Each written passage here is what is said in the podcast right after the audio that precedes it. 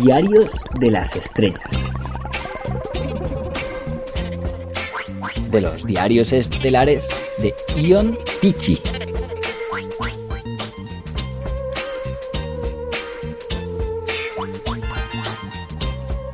Viaje vigésimo quinto.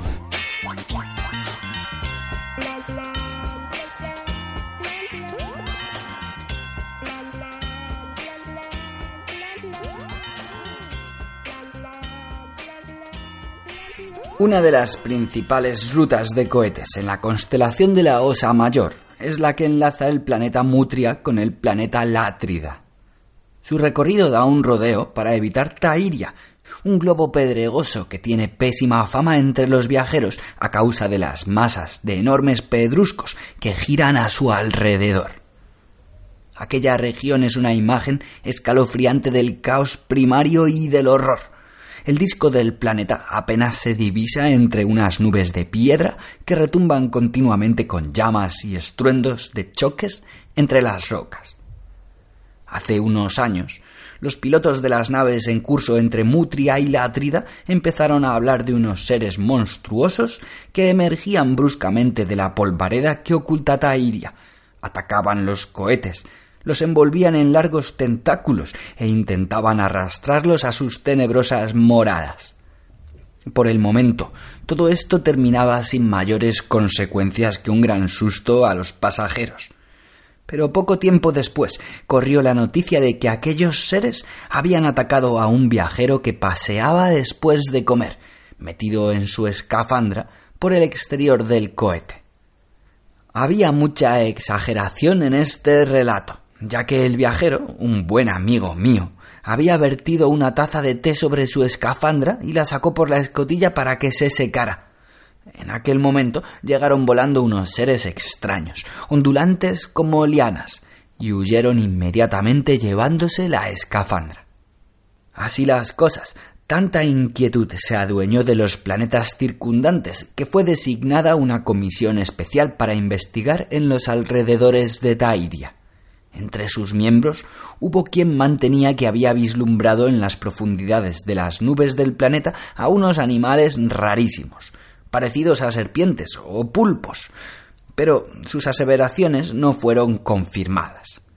Al cabo de un mes, la expedición, sin haberse atrevido a penetrar siquiera en las tormentosas regiones de las nubes pétreas de Dairia, volvió a Látrida sin resultados, igual que otras organizadas más tarde.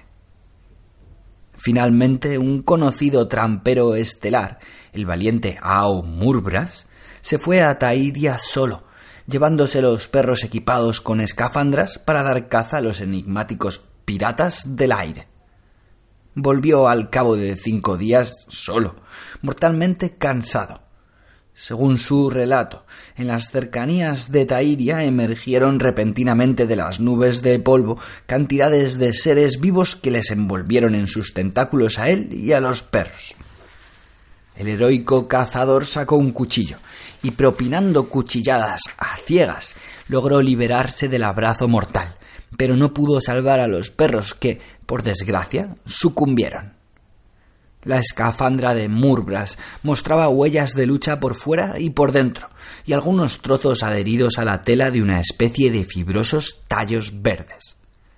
Después de examinar minuciosamente aquellos restos, la docta Academia de Ciencias dictaminó que eran fragmentos de un organismo pluricelular, bien conocido en la Tierra bajo el nombre de Solanum tuberosum, especie de tubérculos caulinares, originados en los estolones por engrosamiento de entrenudos del segmento subterráneo y con la parte verde aérea que se marchita al madurar los tubérculos.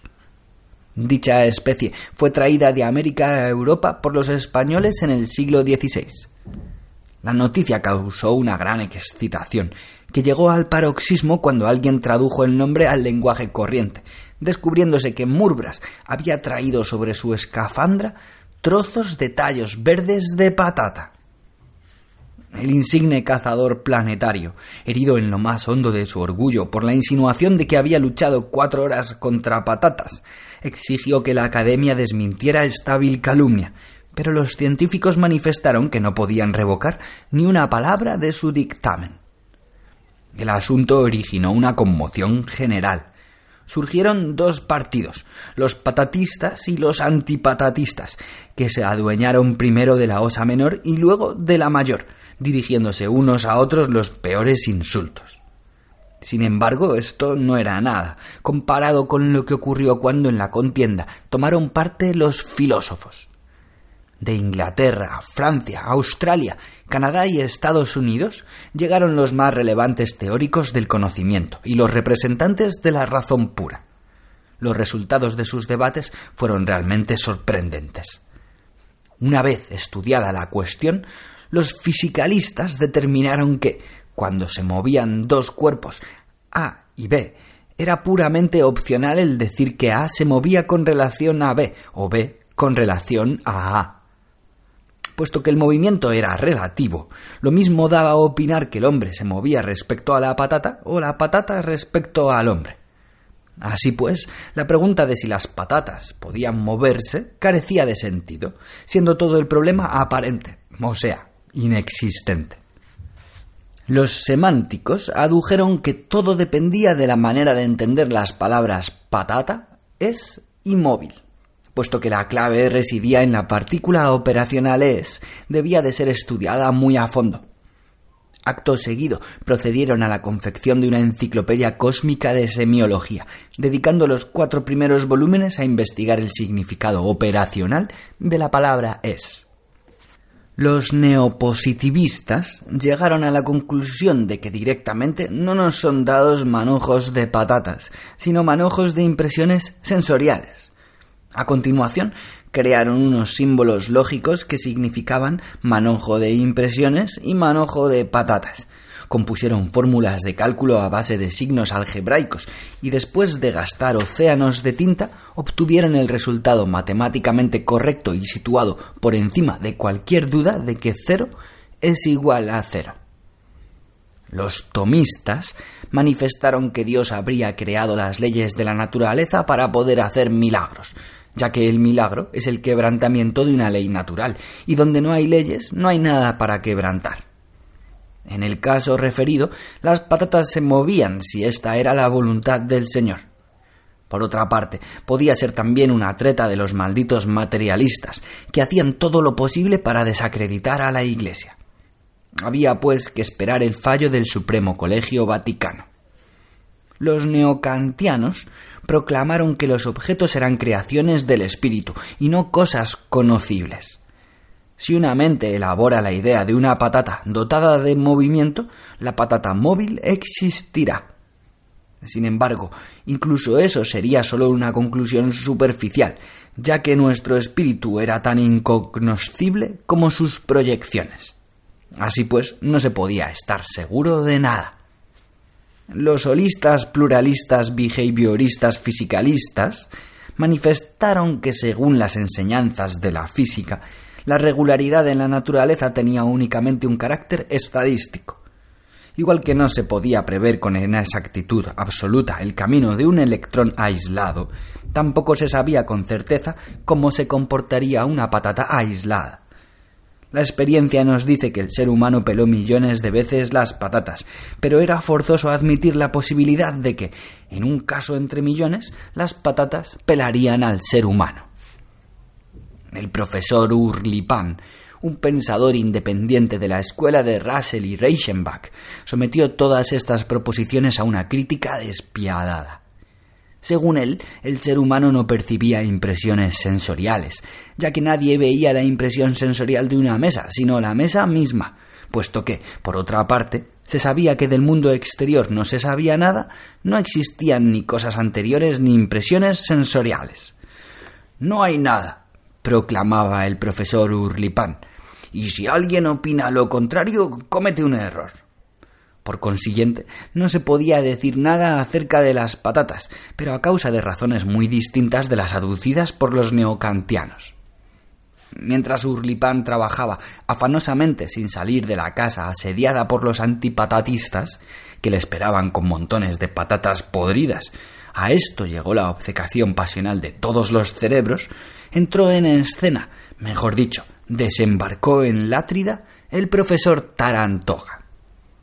Haciendo caso omiso de las estériles discusiones, el gran especialista optó por descifrar el misterio sin ira et studio, como corresponde a un verdadero científico. El primer paso de su investigación fue la visita a los planetas circundantes, donde buscó información indagando entre los habitantes. De este modo supo que los seres misteriosos eran conocidos bajo los nombres de papas, criadillas, batatas, tubérculos, trufas, guepas, pomme de terre, potatoes, cartofens. Eso le intrigó mucho, ya que, según pudo comprobar en los diccionarios, todas estas palabras eran sinónimos de la vulgar patata con una determinación digna de ser admirada, con una dedicación incansable. Tarantoga iba desentrañando el enigma con tanto éxito que al cabo de cinco años pudo formular una teoría que lo aclaraba todo. Tiempo atrás, en la región de Tairia, chocó con un arrecife de meteoritos una nave cargada de patatas para los colonizadores de la Átrida. El impacto agujereó la nave y toda la carga se desparramó por los contornos. Los cohetes de emergencia desprendieron la nave del arrecife, la remolcaron al Átrida y el asunto cayó en el olvido. Mientras tanto, las patatas que habían caído sobre la superficie de Tairia brotaron y empezaron a crecer a pesar de que las condiciones de su existencia eran extremadamente duras. Los fragmentos de piedra que les caían encima rompían los tallos tiernos e incluso aplastaban a veces plantas enteras. En consecuencia, Solo se salvaron las patatas más prudentes, aquellas que sabían encontrar un refugio. La nueva raza de patatas listas, creada de este modo, se desarrollaba cada vez más profusamente. Después de varias generaciones, las patatas se hartaron de la vida sedentaria, se desenterraron solas y adoptaron el modo de vida nómada, perdiendo al mismo tiempo toda la mansedumbre y pasividad propias de las patatas terrestres, domesticadas por el cariñoso desvelo y buen cultivo que les daban los seres humanos. Las de Tairia, sin embargo, volviéndose cada vez más salvajes, terminaron por convertirse en fieras rapaces. Si pensamos en la historia de su origen, vemos que la cosa tiene una profunda base lógica. Como sabemos, la patata, Solanum tuberosum, Pertenece a la familia de las Dulcamara, Solanaceae, y es en parte venenosa, belladona. Y el veneno, una vez libre de cuidados adecuados, puede trastornar completamente una planta antes benigna. Este precisamente fue el caso de las patatas de Tairia. Cuando el espacio vital en el planeta le resultó escaso, sobrevino una nueva crisis. La generación joven ardía en deseos de actividad y ansiaba hacer cosas extraordinarias, completamente inéditas en el mundo vegetal. Volviendo los tallos hacia el cielo, advirtieron en él las masas de rocas voladoras y tomaron la decisión de establecerse en ellas. Sería demasiado extenso mi relato si me propusiera resumir aquí toda la teoría del profesor Tarantoga que nos explica cómo las patatas aprendieron a volar agitando las hojas, cómo se elevaron por encima de los límites de la atmósfera de Tairia para aposentarse al final sobre las rocas que giran alrededor del planeta. En todo caso, su cometido fue facilitado por el hecho de que, al conservar la transmutación de materia de los vegetales, podían permanecer bastante tiempo en el vacío sin oxígeno, sacando la energía vital de los rayos solares. Finalmente llevaron a tal extremo su atrevimiento que empezaron a asaltar los cohetes que pasaban cerca del planeta. Cualquier investigador que no fuera Tarantoga habría publicado esta hipótesis brillante y se habría dormido sobre sus laureles. Sin embargo, el profesor había jurado no descansar antes de haber atrapado al menos una patata rapaz. Así pues, a continuación de la solución teórica del problema, vino el turno a la explicación práctica, no menos difícil. Se sabía que las patatas se agazapaban en las grietas de los peñascos. Penetrar para buscarlas en el laberinto móvil de las rocas voladoras sería un verdadero suicidio. Por otra parte, Tarantoga no se proponía matar una patata a tiros, quería conseguir un ejemplar vivo, lleno de fuerza y salud. Durante un tiempo pensó en la caza al ojeo, pero abandonó la idea por no encontrarla satisfactoria y adoptó una nueva que iba a dar gran fama a su nombre, la de la caza con cebo. Con este fin compró en una tienda de material escolar el mayor globo celeste que existía, una preciosa bola bien barnizada de seis metros de diámetro. Adquirió también grandes cantidades de miel, pez negra y cola de carpintero. Mezcló los tres ingredientes en proporciones iguales y embadurnó con la pasta obtenida toda la superficie del globo. Luego ató este al cohete con una cuerda larga y voló hacia Tairia. Al encontrarse a una distancia suficiente del planeta, el profesor ocultó el cohete tras el borde de una nebulosa vecina y echó la cuerda con el cebo. Todo el plan estaba basado en la curiosidad invencible de las patatas. Al cabo de una hora de espera, un ligero temblor indicó que algo se estaba acercando. Tarantoga se asomó con prudencia y vio unas matas que se dirigían al globo, agitando los tallos y moviendo lentamente los bulbos.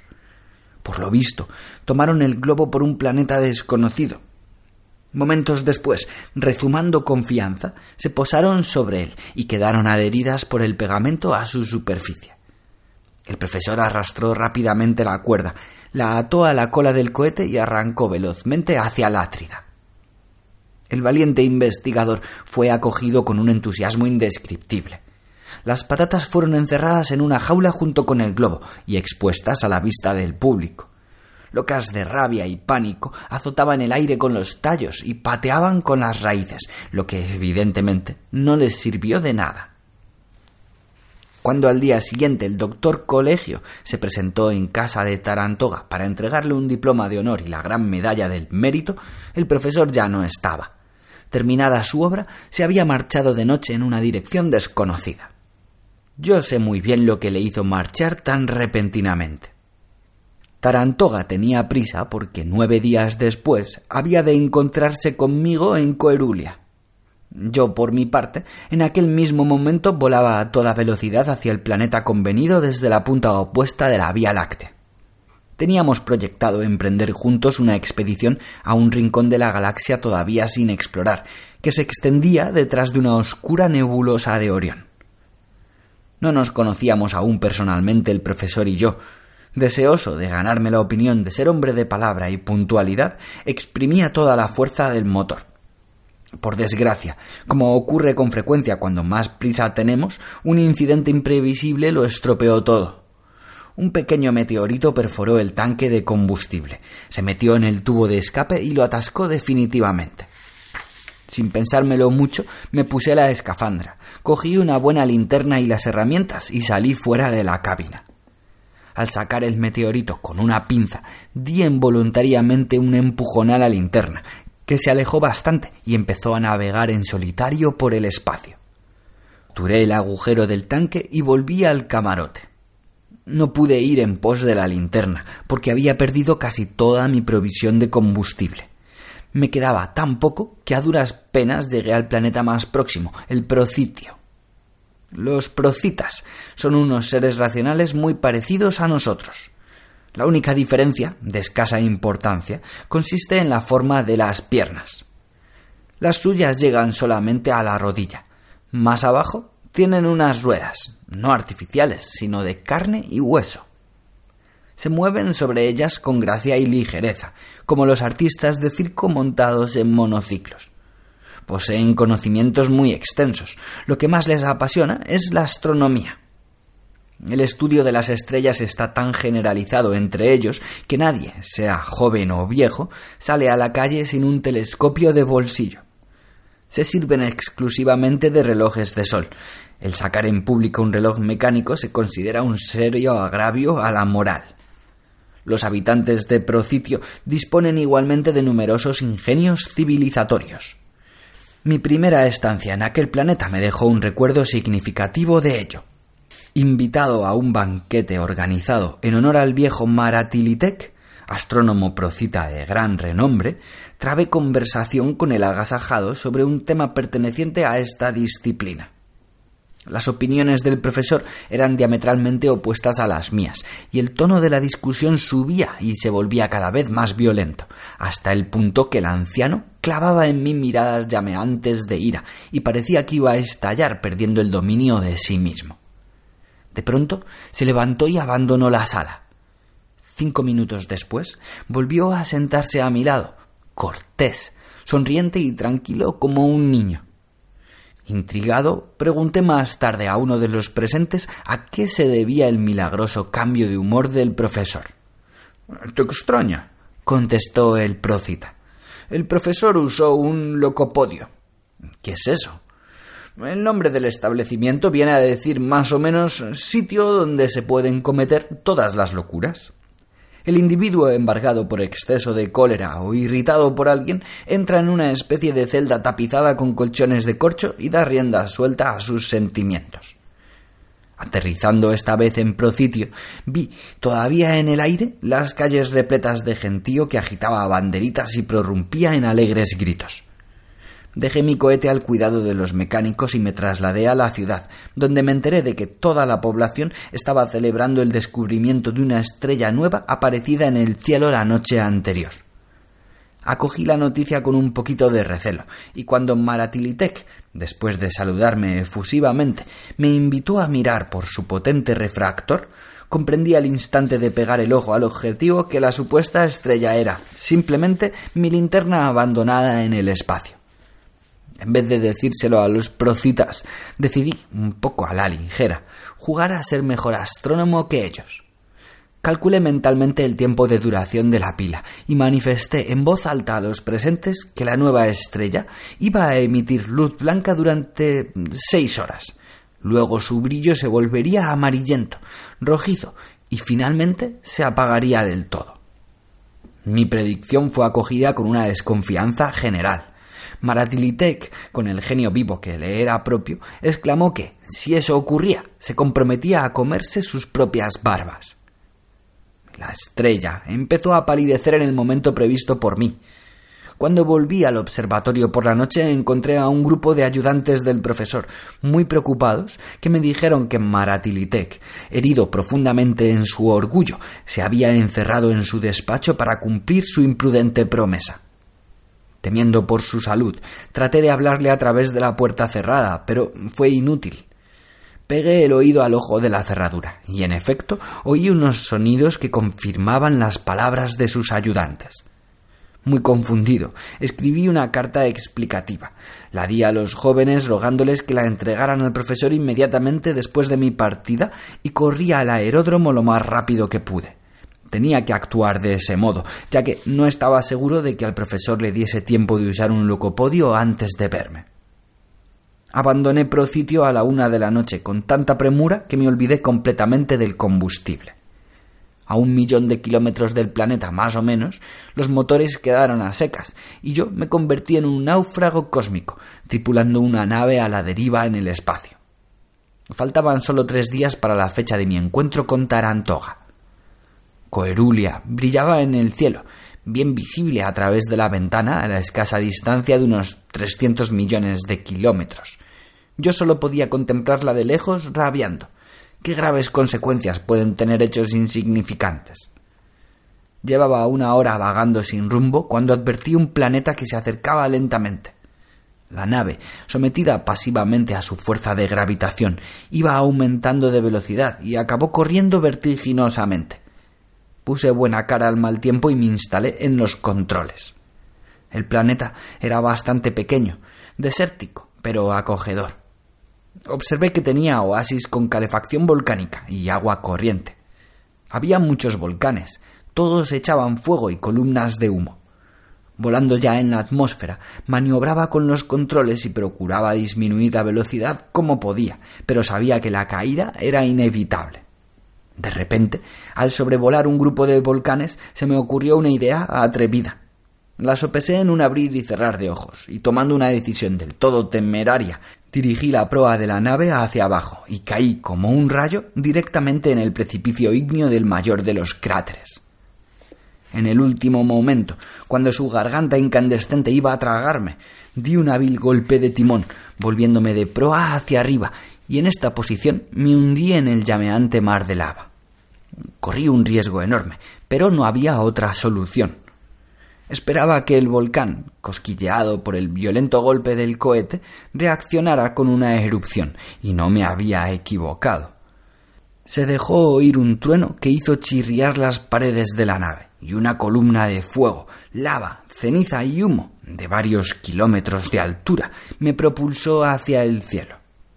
Manejé los controles para entrar en la trayectoria directa a Coerulia, lo que me salió impecablemente. Tres días más tarde me encontraba en aquel planeta, apenas veinte minutos después de la hora prevista. Sin embargo, no encontré a Tarantoga. Se había marchado, dejándome una carta en la lista de correos. Querido colega, me decía, las circunstancias me obligan a marcharme inmediatamente. Le propongo, pues, que nos encontremos ya en el terreno de nuestras futuras investigaciones. Puesto que en aquellas regiones de las estrellas carecen de nombres, le doy aquí datos para su orientación. Vaya en línea recta y pasado el sol azul, gire a la izquierda. Después de pasar el otro, anaranjado, gire a la derecha. Habrá allí cuatro planetas. Nos veremos en el tercero, contando desde el lado izquierdo. Le esperaré. Suyo afectosísimo Tarantoga. Me proveí de combustible y arranqué al anochecer. Recorrí el camino en una semana. Al penetrar en las regiones desconocidas, encontré sin dificultad las estrellas correspondientes.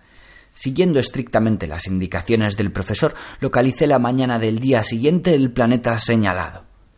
El macizo globo estaba cubierto de una tupida capa verde y esponjosa. Se trataba de enormes selvas tropicales. El panorama me desconcertó un poco.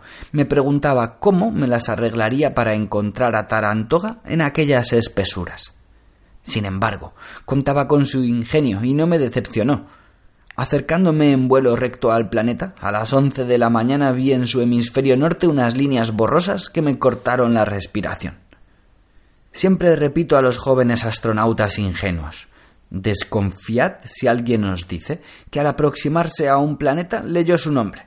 Es un viejo chiste cósmico. Esta vez, no obstante, me vi refutado, ya que sobre el fondo verde de los bosques se dibujaban distintamente las palabras. No pude esperar. Encuentro en el planeta siguiente. Tarantoga.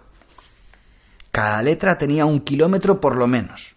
De otro modo, no las hubiera podido ver desde tan lejos no cabiendo en mí de estupefacción y curiosidad con respecto a cómo el profesor había logrado trazar ese escrito gigantesco. Reduje la altura del vuelo y observé que las líneas de las letras formaban una especie de anchas calles de árboles aplastados y derrumbados, que se destacaban limpiamente sobre el terreno intacto.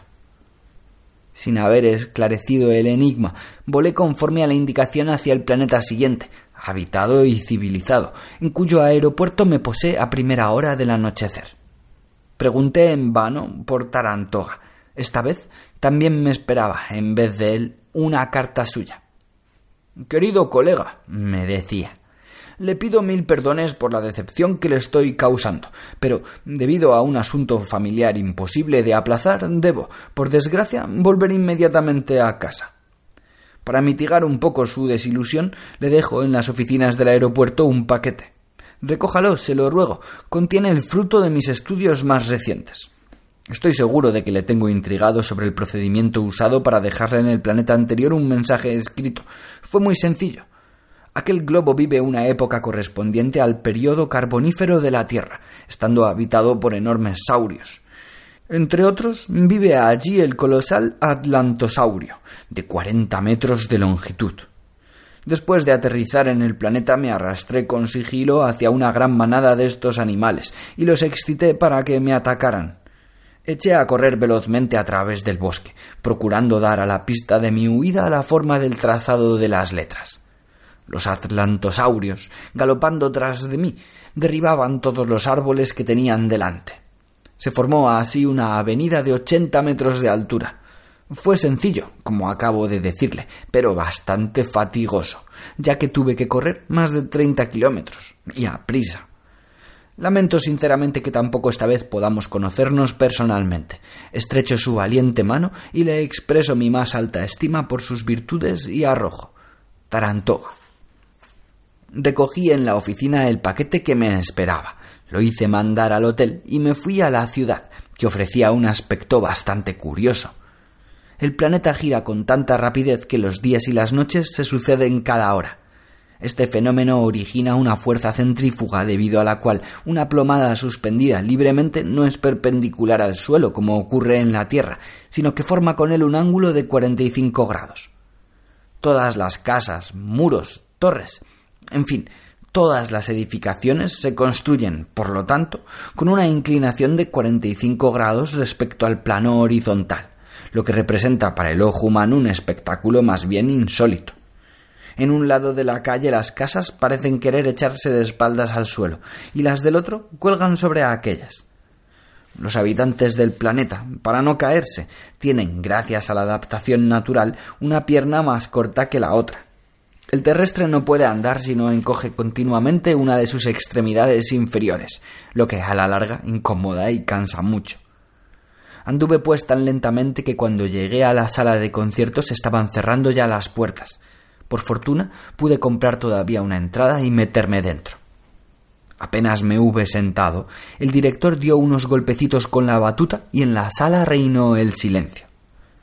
Los miembros de la orquesta se movían acompasadamente, tocando unos instrumentos desconocidos para mí, una especie de trompetas con embudos agujereados como los de las regaderas. El director levantaba con énfasis las extremidades anteriores, o las extendía, como diciendo piano, pero yo, con gran sorpresa mía, no percibía el menor sonido. Mirando de soslayo a mis vecinos veía sus caras llenas de éxtasis, lo que me turbó e inquietó más todavía. Traté de destaponarme disimuladamente los oídos, pero sin resultado. Al fin, creyendo que me había vuelto sordo, di unos golpecitos uña contra uña y oí perfectamente el levísimo chasquido. Esperé el final de la pieza sin saber qué pensar de todo ello, sin comprender las manifestaciones generales de satisfacción estética del público. Sonó una salva de aplausos. El director se inclinó, volvió a golpear el atril y la orquesta empezó a ejecutar la siguiente parte de la sinfonía. Todos a mi alrededor estaban encantados. Muchas personas aspiraban profundamente por la nariz, lo que yo tomaba por señales de una gran emoción. Vino el tormentoso finale, cuyo brío yo solo podía apreciar por la violencia de los gestos del director y por las gotas de sudor que resbalaban por las frentes de los músicos. Tronó otra salva de aplausos. Mi vecino se dirigió a mí con unas palabras de admiración por la sinfonía y sus ejecutantes. En contestación, gruñí algo sin ton ni son, y completamente desconcertado me escapé a la calle. Estaba ya a unos cuantos pasos del edificio cuando tuve la corazonada de echar un vistazo a su fachada, que, como las demás, estaba inclinada en un ángulo con el suelo. Había en ella un letrero de gran tamaño que decía Olfactorium Municipal y más abajo carteles con el programa, donde leí Sinfonía almizcleña de Odontrón. Primero, Preludium odorantum. Segundo, Alegro aromatoso. Tercero, Andante Olens. Dirige, en carácter de invitado, el famoso artista Grant. Solté un taco, di media vuelta y me fui al hotel.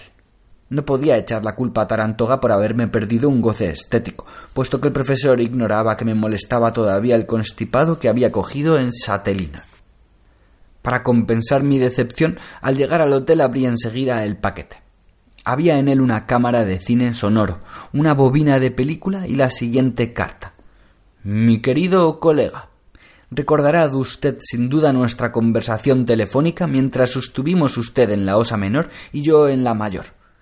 Le dije entonces que admitía la posibilidad de existencia de unos seres capaces de vivir a temperaturas elevadas sobre planetas calientes, semilíquidos, y que me proponía emprender las investigaciones correspondientes usted tuvo a bien expresar su duda acerca del éxito de una empresa parecida.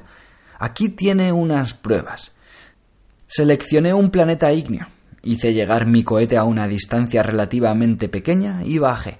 atados de una larga cuerda de amianto, una cámara de filmar refractaria a la combustión y un micrófono. Obtuve de este modo varias imágenes de gran interés.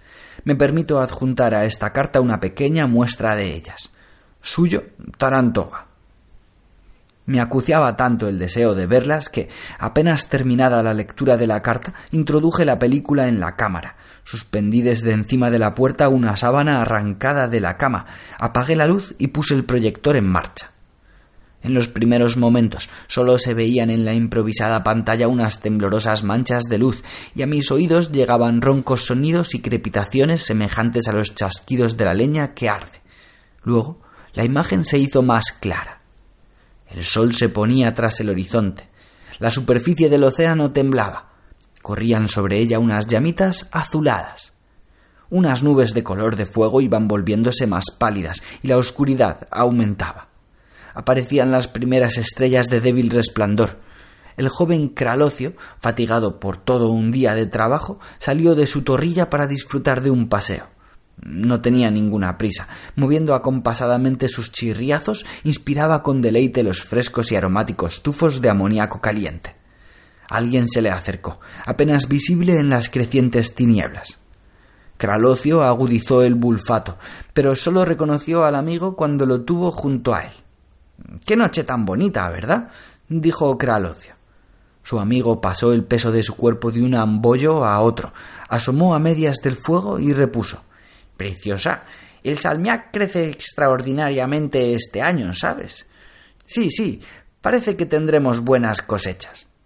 Kralocio se meció con pereza, se giró sobre la barriga, abrió todas sus mirillas y fijó la vista en las estrellas. Al cabo de un rato dijo Sabes, chico, cada vez que miro al cielo como ahora, no puedo quitarme de encima la idea de que allá lejos, muy lejos, hay otros mundos parecidos al nuestro, habitados también por seres racionales. ¿Quién habla aquí de la razón? exclamó alguien. Ambos jóvenes se volvieron de espaldas hacia aquel lado para reconocer al recién llegado y vieron la silueta nudosa, pero todavía fuerte, de Flamento. El anciano sabio se les acercó con movimientos majestuosos. Su futura descendencia, semejante a racimos de uva, se hinchaba ya y sacaba los primeros brotes sobre sus anchos hombros. Estaba hablando de seres racionales que habitan otros mundos, contestó Kralocio, levantando los lustos en un saludo lleno de respeto. Kralocio habla de unos seres racionales de otros mundos, dijo el sabio. Vaya, vaya, de otros mundos. Ay, este Kralocio, este Kralocio. ¿Qué haces, jovencito? ¿Das rienda suelta a la fantasía? Bueno, de acuerdo. En una noche tan bonita. Aunque ha refrescado mucho, ¿no lo notáis? No, contestaron a la vez ambos jóvenes. Claro, claro, el fuego joven, ya lo sé. Sin embargo, en ese momento no estamos a más de 860 grados. Hubiera debido ponerme una capa de doble forro de lava. ¿Qué le vamos a hacer? Es la vejez. Así que tú dices, volvió al tema dando la espalda a Kralocio, que en otros mundos existen seres racionales. ¿Y qué clase de seres, según tu opinión? No se puede saber con certeza, contestó tímidamente el muchacho. Eh, creo que hay varios. He oído decir que en los planetas más fríos podían aparecer organismos de una sustancia llamada albúmina. ¿Y quién te ha dicho eso? gritó con ira Flamento. Implosio es aquel joven estudiante de bioquímica, quien el joven imbécil querrás decir. La vida en base a la albúmina. Los seres vivos hechos de albúmina. ¿No te da vergüenza pronunciar estos absurdos en la presencia de tu profesor? He aquí los frutos de la ignorancia y suficiencia que se extienden hoy día de manera pavorosa. ¿Sabes lo que merece tu implosio? Que se derrocíe con agua, sí, señor. Pero, honorable Flamento, se atrevió a decir el amigo de Kralocio, ¿por qué amenazas con tan terribles torturas a Implosio? ¿No podrías decirnos qué aspecto tendrían los seres de otros planetas? ¿No tienen, acaso, una postura vertical y no se desplazan sobre las llamadas piernas? ¿Quién te lo ha dicho? Kralocio callaba, asustado. Implosio, murmuró su amigo. Dejadme de una vez en paz con vuestro implosio y sus divagaciones. Piernas, no faltaría más. Como si yo no hubiera demostrado matemáticamente hace más de veinticinco llamas que un ser bípedo, colocado verticalmente, tenía que caerse inevitablemente al suelo. Incluso hice un modelo y un diagrama, pero vosotros, claro, no sabéis nada de eso, holgazanes que sois. ¿Qué aspecto tienen los seres racionales de otros mundos?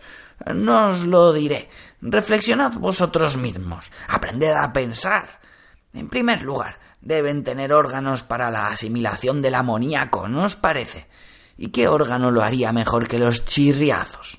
No tienen que moverse en un medio tan resistente y cálido como el nuestro. ¿Verdad que sí? Ya lo veis. ¿Y con qué han de hacerlo si no con ambollos?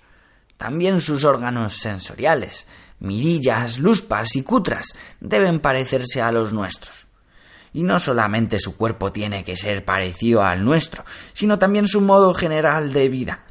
No hay quien niegue que la quintuplia constituye la célula básica de nuestra vida familiar. Trata de imaginar algo diferente, fantasea como quieras, yo te garantizo que fracasarás. Es así, puesto que para dar vida a una descendencia tiene que haber la unión de Dada, Gaga, Mama, Fafa y Aja. De nada sirven simpatías, proyectos y ensueños si falta el representante de uno de esos cinco sexos. En tal caso, a la triste situación que por desgracia ocurre a veces en la vida, le damos el nombre de drama de cuatrilla, o sea, el amor desafortunado.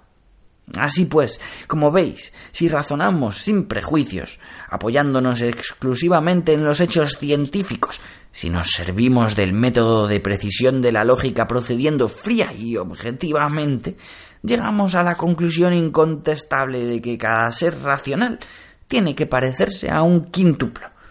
Sí, bueno, os he convencido, supongo.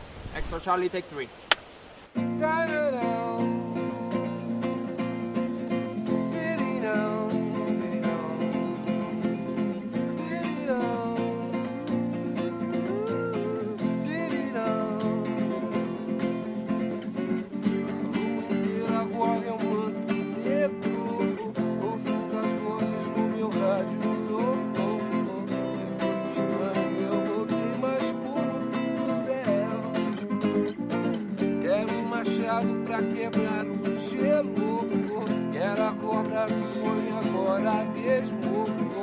Eu penso tentar viver sem dor. Sempre está.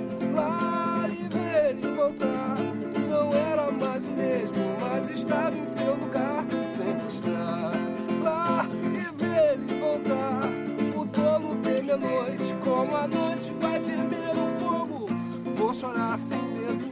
Eu vou lembrar do tempo e onde eu vi o mundo azul.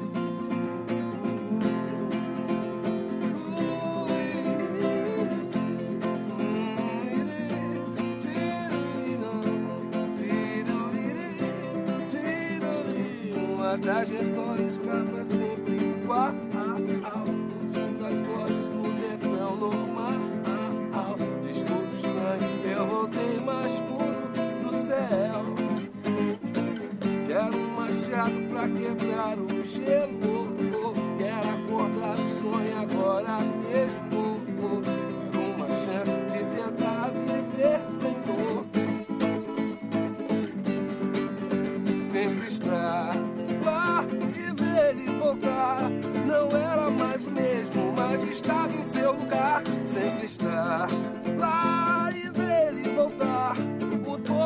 Tolo teme a noite, como a noite vai temer o fogo. Eu vou sonhar sem medo, eu vou lembrar do tempo de onde eu vi o mundo azul estar lá e ver ele voltar. Não era mais o mesmo, mas estava em seu lugar. Sempre estar lá e ver ele voltar. O tolo teme a noite, como a noite vai temer o fogo. Eu vou chorar sem medo. Eu vou lembrar do tempo onde eu vi o mundo azul.